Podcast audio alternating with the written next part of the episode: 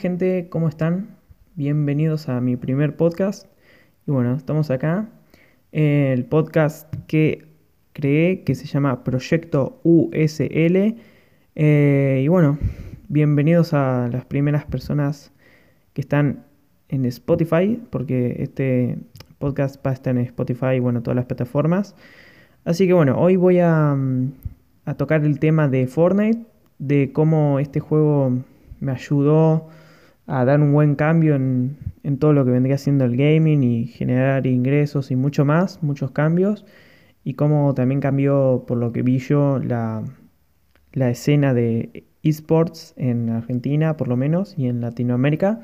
Así que bueno, em, yo cuando empecé a jugar Fortnite fue en 2018, finales casi, por ejemplo, por creo que sería en agosto, pero bueno, recién en diciembre por ahí es como cuando estuve más enganchado y, más en... No, no jugando bien, pero sino que más enganchado. Eh, y bueno, en ese momento comencé a, bueno, a crear contenido en YouTube de Fortnite.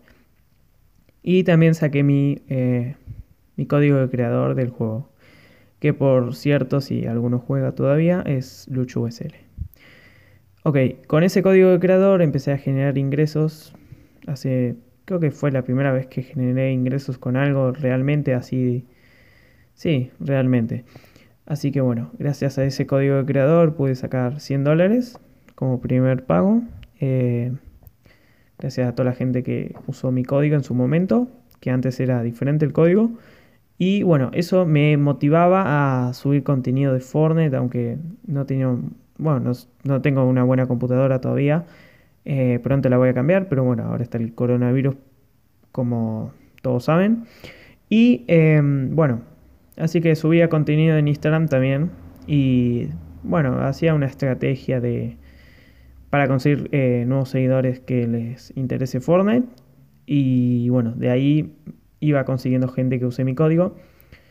Eh, por MD y bueno, creando una relación con la gente para, para crear mi propia audiencia y todo lo demás, ¿no? Y bueno, eh, yo jugaba, creaba contenido y bueno, compartía mi código en mis historias de, Instagram y bueno, en las publicaciones. Intentaba eh, jugar con gente y todo. Bueno, todas las formas posibles para conseguir que más gente use mi código. Y bueno, eh, ¿cómo decirlo? Que estaba muy enfocado en el Fortnite y bueno, creaba contenido, intentaba que más gente entre a mi canal eh, y bueno, vea mi contenido y además use mi código en la tienda.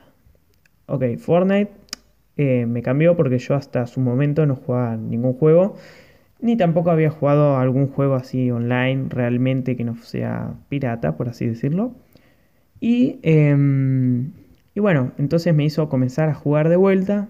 Además, eh, empecé a, crear contenido así habitualmente o, bueno, cada dos, tres días subir algún video. Usar Instagram muy seguido para conseguir público y bueno, me dio un cambio en, todo lo que vendría siendo crear contenido, jugar de vuelta y eh, eh, redes sociales. Bueno. ¿Y por qué digo que el Fortnite cambió la escena de esports aquí en Argentina? Porque para mí, o sea, antes del Fortnite había gente que jugaba videojuegos, pero era como que estaba toda separada por cada juego. Y cuando llegó Fortnite, eh, hasta tu vecino jugaba Fortnite. O sea, desde el que era rugby o deportista y nunca jugó un juego o jugaba de, de vez en cuando, hasta el que juega todos los días a cualquier juego.